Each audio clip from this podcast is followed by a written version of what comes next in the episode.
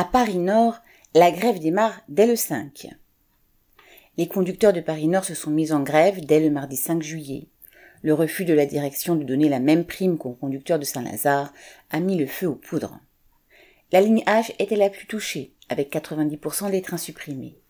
Les dépôts de Persan, Pontoise et Paris Nord étaient dans le mouvement, et la ligne B s'y mettait aussi progressivement. Les revendications très locales concernaient les primes et les conditions de travail, mais les discussions allaient bon train aussi sur la nécessité de chiffrer l'augmentation nécessaire de salaire et de revendiquer leur indexation sur les prix.